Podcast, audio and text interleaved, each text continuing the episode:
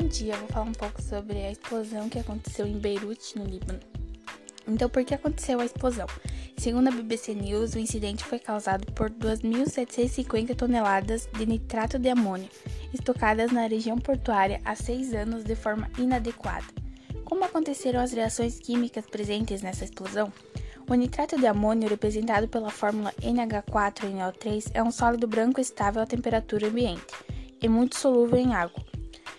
Quando exposto a altas temperaturas, este sólido se decompõe, resultando em gases que se expandem de maneira veloz. Por esse motivo, o composto deve ser armazenado obedecendo aos critérios rígidos de segurança. Ele não pode, por exemplo, ser confinado em grandes quantidades ou ficar próximo a fontes de calor. O que aconteceu na capital do Líbano foi justamente ao contrário.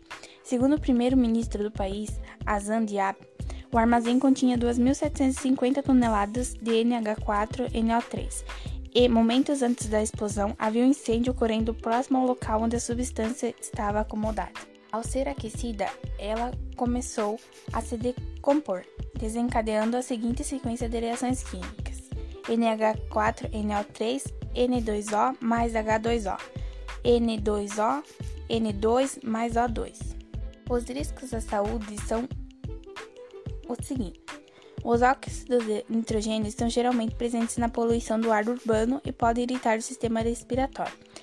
Níveis elevados desses poluentes são particularmente preocupantes para pessoas com problemas respiratórios. A fumaça deve apresentar um risco à saúde dos moradores da capital libanesa, até que ela se dissipe naturalmente, o que pode levar vários dias, dependendo do clima.